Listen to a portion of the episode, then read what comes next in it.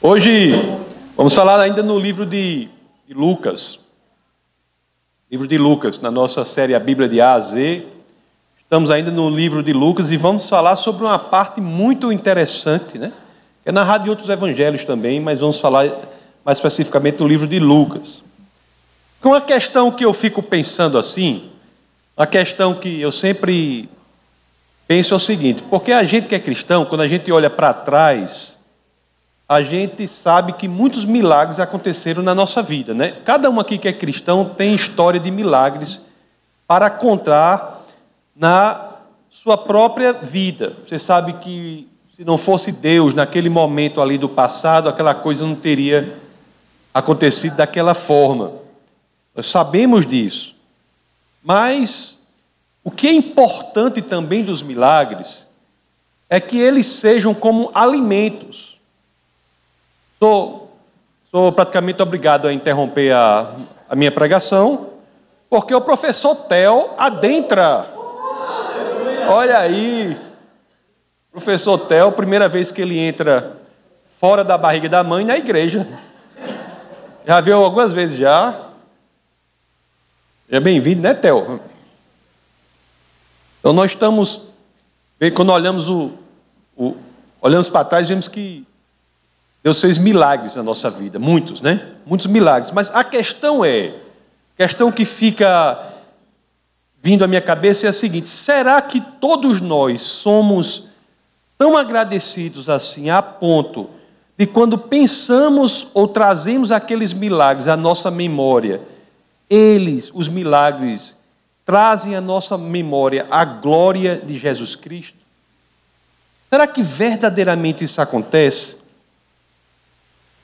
Será que os milagres que acontecem na nossa vida, eles ficam só naquilo mesmo?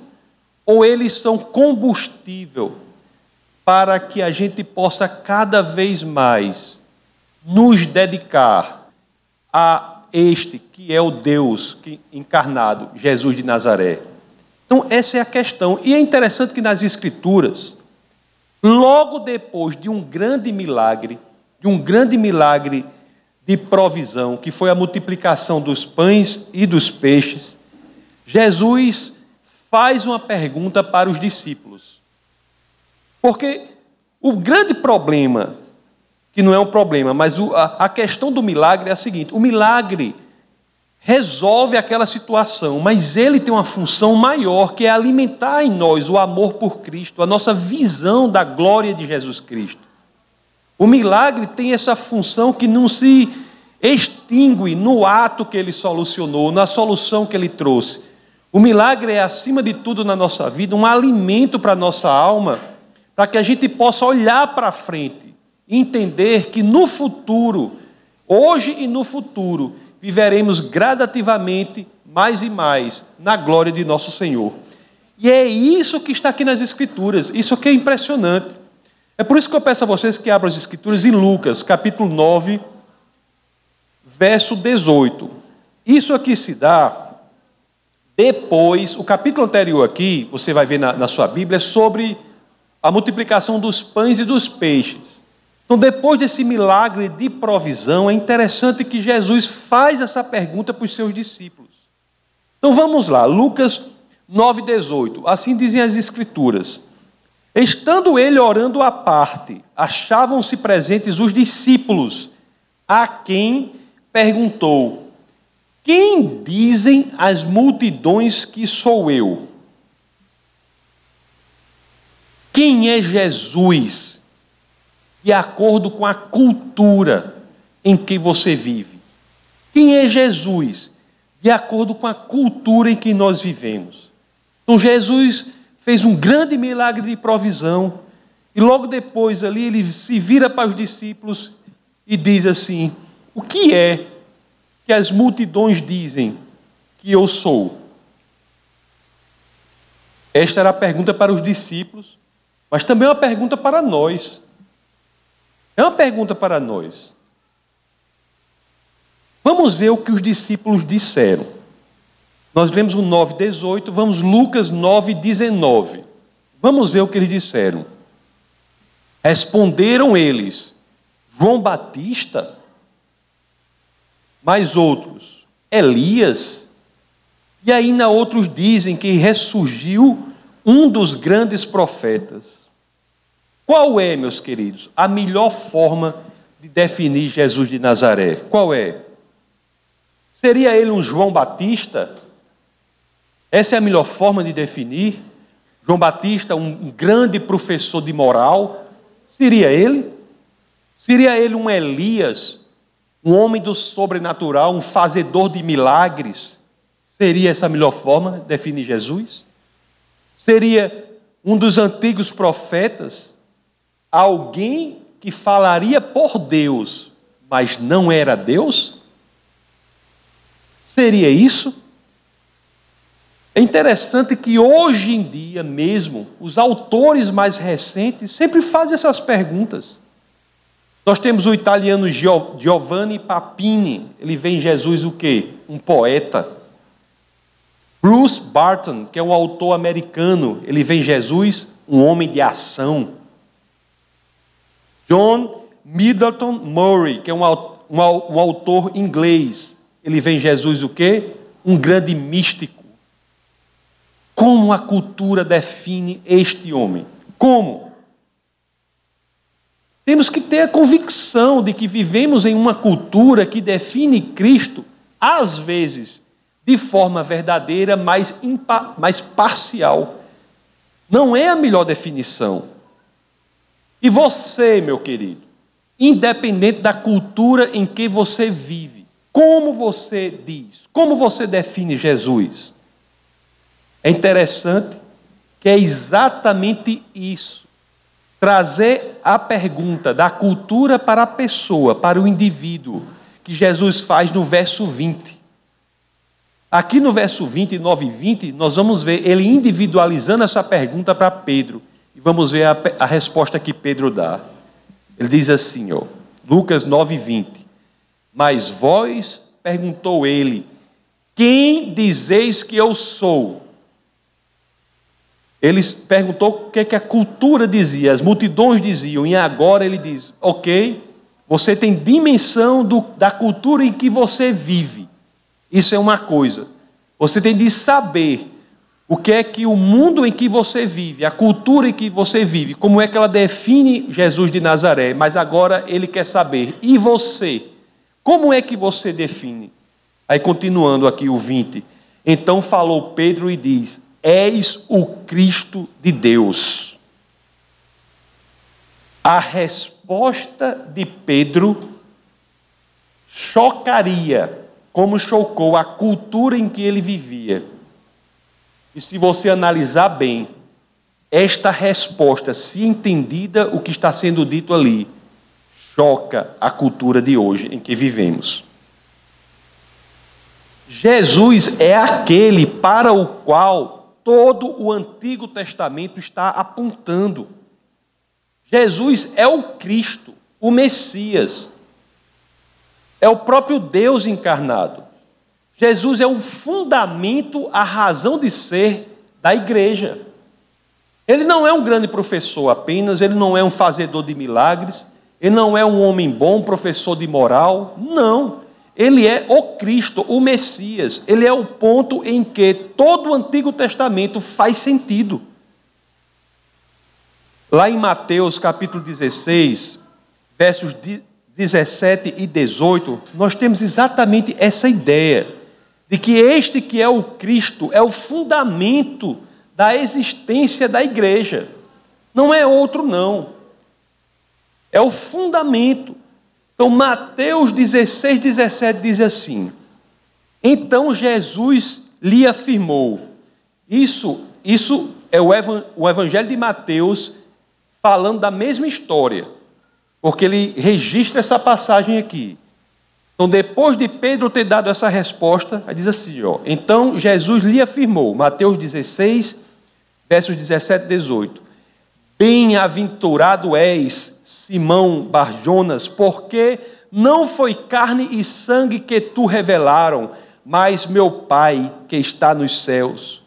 Também eu te digo que tu és Pedro, e sobre esta pedra edificarei a minha igreja, e as portas do inferno não prevalecerão contra ela. Jesus é o Cristo, é o fundamento da igreja. É o fundamento da igreja. No original aqui, meus queridos, quando nós lemos essa passagem no original, há duas palavras aqui, uma para Pedro e outra para pedra.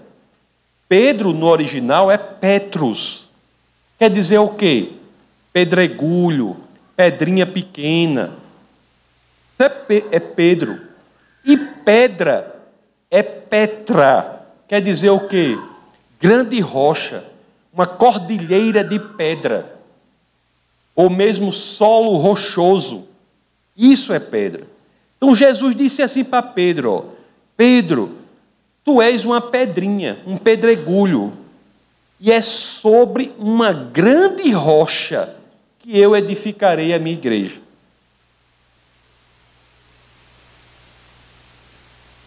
O que é a grande rocha, meus queridos? É a certeza que deve ser radicalmente forte, deve se confundir com a nossa própria alma, de que o Cristo é o Filho do Deus vivo. Jesus é o Cristo. Não é incrível isso? Não é incrível isso? Então, se você olhar aqui Lucas 9, 22,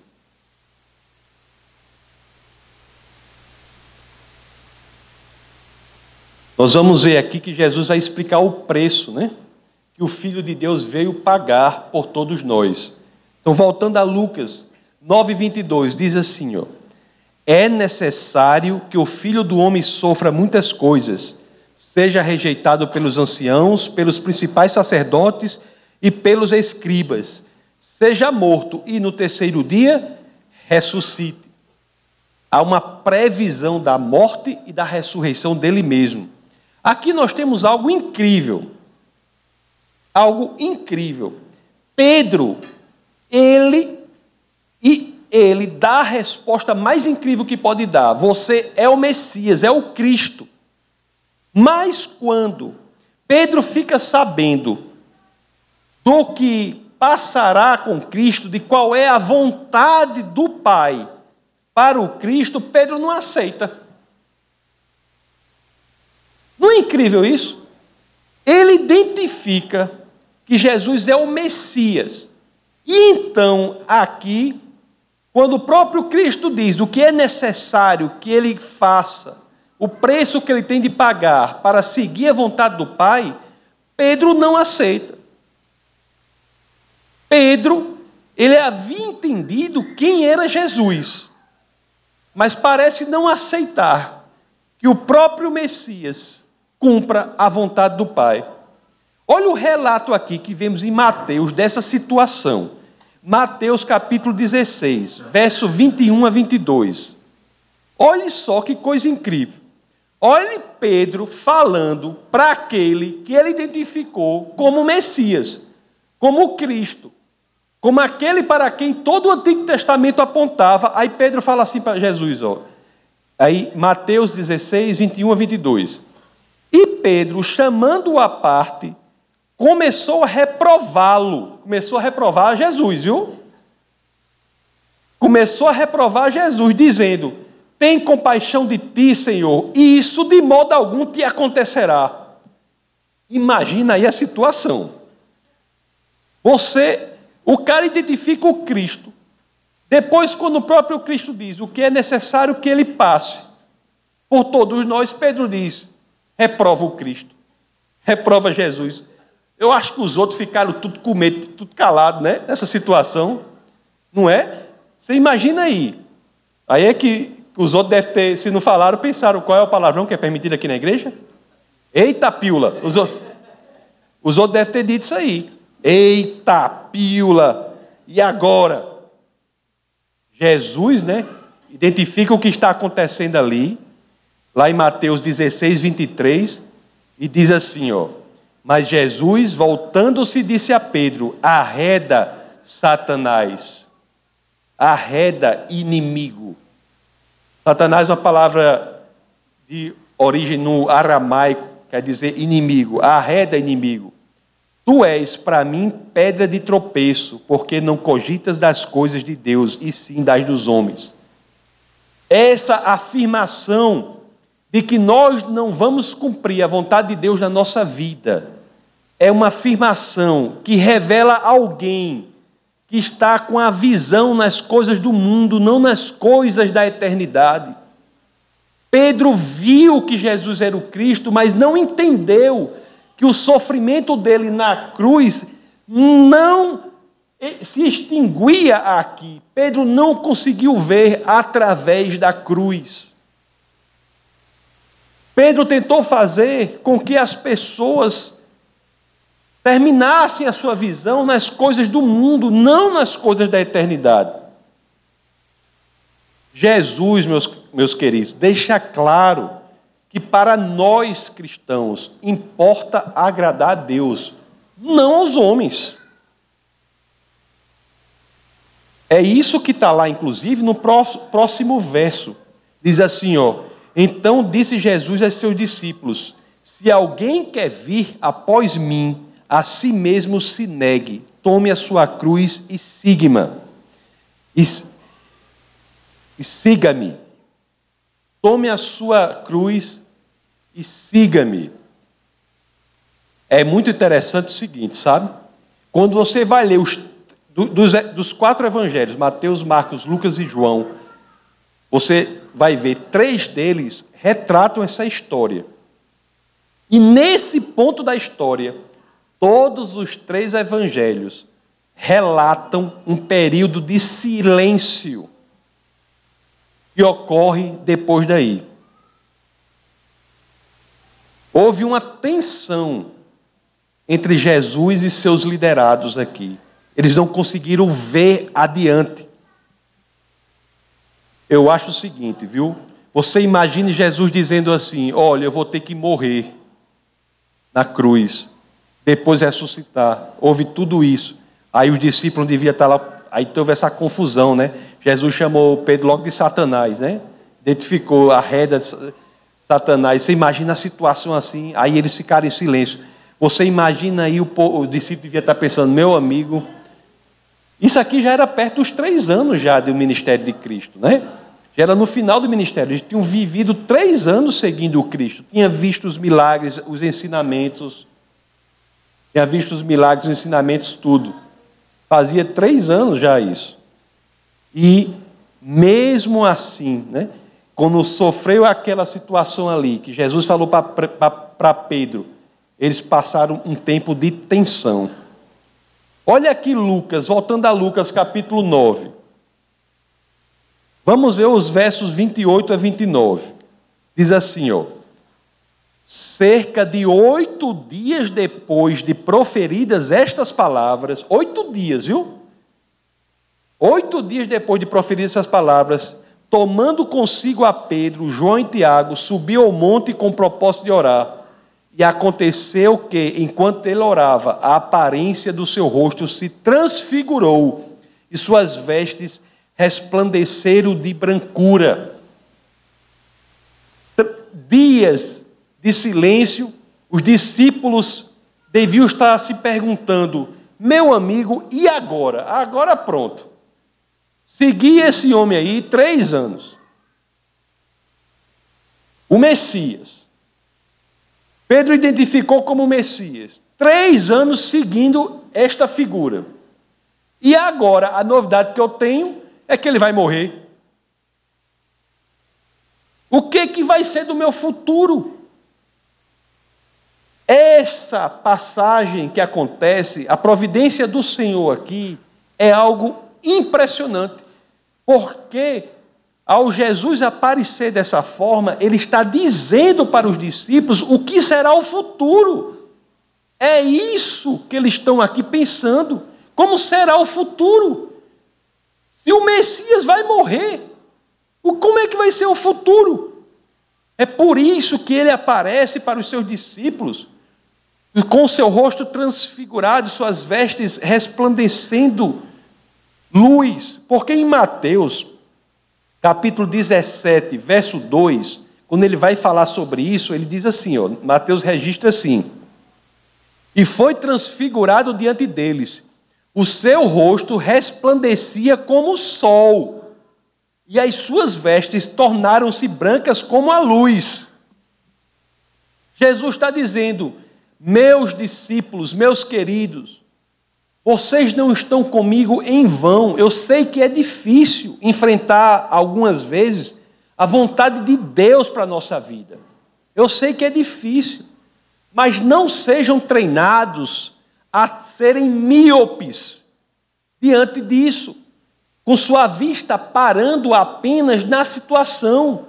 Vocês têm que ser capazes de olhar por meio da situação, através da cruz, através do problema, através da, do que você está passando agora, para ver o que espera por você lá na frente. O cristão não está restrito à lógica deste mundo. O cristão não se circunscreve a loucura deste mundo. O cristão age com base naquilo que provém da eternidade. Esta é a mensagem. Se você acha que me seguir por três anos e acha que eu vou morrer agora, este nem de perto é o fim. Por isso que Jesus aparece com o rosto resplandecente. O presente, meus amados, isso aqui acontece, eu não posso negar, né? O presente pode apresentar e apresenta algumas dificuldades. Cada um aqui tem um projeto e tem dificuldades para superar esses projetos. Cada um aqui. Mas o que Cristo quer deixar claro é o seguinte: tenha bom ânimo.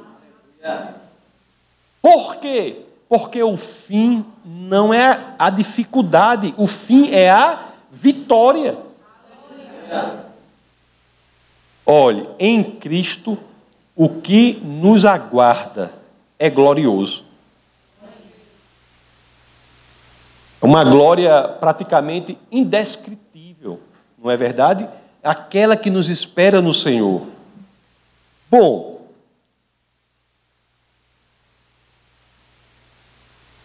esta foi a mensagem. Porque eles viram Jesus dessa forma, o rosto era como a luz do sol. Como uma luz de sol. Eu tenho certeza que foi esse rosto, resplandecendo a glória de Deus, essa imagem, essa experiência que eles tiveram, que eles precisaram trazer à memória, quando pouco tempo depois viram Jesus com o rosto transfigurado, mas por outra coisa pela tortura, pela cruz, pelos espinhos, coroa de espinho.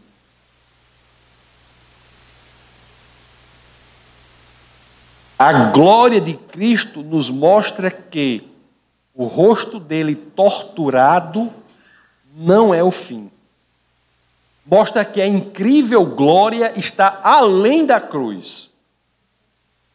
É bem verdade que quando eles viram isso aí, eles podem ter dito assim: mas espera aí, eu estou vendo que Jesus aí está todo glorioso, né? Mas eles podem ter pensado assim: mas será que isso é para mim também? Será que essa glória é para mim, é para você, é para a gente? Será?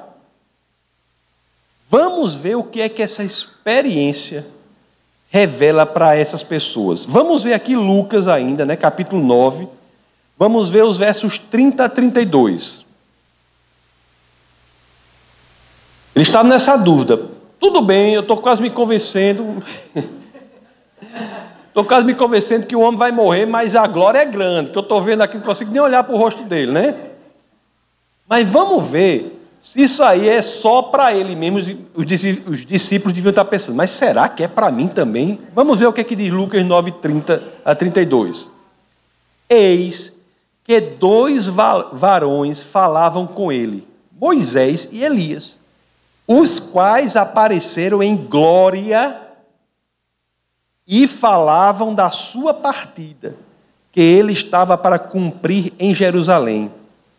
Pedro e seus companheiros achavam-se premidos de sono, mas, conservando-se acordados, viram a sua glória e os dois varões que com ele estavam.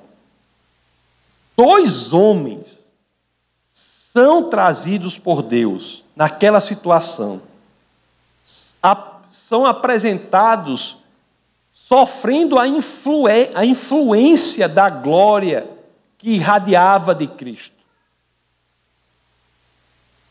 Olhe só a mensagem que Deus dá por meio dessa experiência para aquele povo e, por consequência, para nós. Na glória que irradia de Cristo, meus queridos, os que o seguem viverão a eternidade. Não é por nosso mérito, é pelo mérito de Cristo. Uma coisa interessante aqui, que além de demonstrar isso, que essa glória também é para os homens, e você veja aqui que esse trecho às vezes é usado por algumas versões espíritas, né? Ou algumas. Você veja que quem apareceu aqui foi Moisés e Elias. Ele não tem encarnado em outra pessoa, não tem nada não foi Moisés e Elias. Foram trazidos. Veja também que isso nos ensina que a nossa identidade continua após a morte. Olhe só, é contrário ao que o Espiritismo diz. Após a morte, a nossa identidade continua. Tanto é assim que eles fizeram com que os Deus fez com que os discípulos reconhecessem Moisés e Elias. Essa passagem também nos apresenta o quê? É mais uma comprovação de que todo o Antigo Testamento faz sentido diante da glória de Jesus Cristo. Por quê? Porque Moisés representa o quê? A lei e Elias os profetas. Temos a lei e os profetas sofrendo a influência da glória de Jesus de Nazaré. Olhe que imagem linda isso. Homens com defeitos, como eu, como você. Moisés e Elias eram grandes homens, mas tinham defeitos, não é verdade? E eles vivem na eternidade, na glória do Senhor. E foi isso que Deus nos mostrou, meus queridos. Esta vida aqui da gente aqui é um passeio, não é? E a morte é apenas uma passagem. A morte é uma passagem. Uma passagem para a glória de Deus. Uma passagem que foi conquistada por Cristo na cruz. Olha o que que Lucas 9, 30 a 31 registra. Diz assim, ó. Já li para vocês, vou ler assim, ó. Eis que os dois varões falavam com ele, Moisés e Elias, os quais apareceram em glória e falavam da sua partida, que ele estava para cumprir em Jerusalém. Deus permite que Moisés e Elias venham para que pedagogicamente ensine aos seus discípulos que a cruz não se extingue aqui, que nós devemos olhar através da cruz para o que nos espera lá que nós devemos olhar através das dificuldades para saber da vitória que nos espera lá. Então Moisés e Elias vêm, e na oportunidade que eles têm para falar com Jesus, eles só falam de quê? Qual foi o assunto que eles trataram aqui, que diz aqui? Da partida de Jesus. Moisés e Elias estavam assim, altamente animados de como o homem vai morrer e a gente vai viver eternamente, plenamente nesta glória. Você veja que esse era o assunto central que Moisés e Elias trataram aqui, tiveram a oportunidade de falar com Cristo. Eu acabo assim, mas esses cabos são muito ruins. Vai falar com Jesus, vai falar que ele vai morrer, né? Mas não. Eles entendiam mais do que Pedro. Pedro reconheceu que Jesus era o Messias, mas Moisés e Elias, além disso, sabiam da significância Jesus cumprir o plano do Pai aqui na terra e morrer por nós. Não é incrível? Eles tinham entendido o plano completo. Bom, eu acho incrível.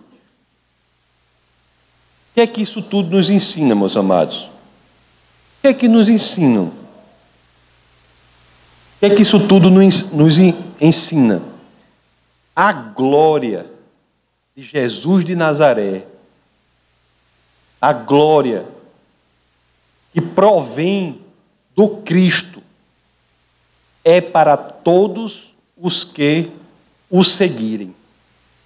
É exatamente disso que Paulo fala na segunda carta aos Tessalonicenses, capítulo 2, verso 14. Olhe só se não é exatamente disso. A, a, a explicação da beleza de nós entendermos que, seja lá o que aconteça neste mundo aqui, isto não deve ser o fim da nossa visão. Devemos ver através disso e enxergar a glória do Senhor. Olhe só o que, que diz aqui. Segunda a Tessalonicenses 2,14.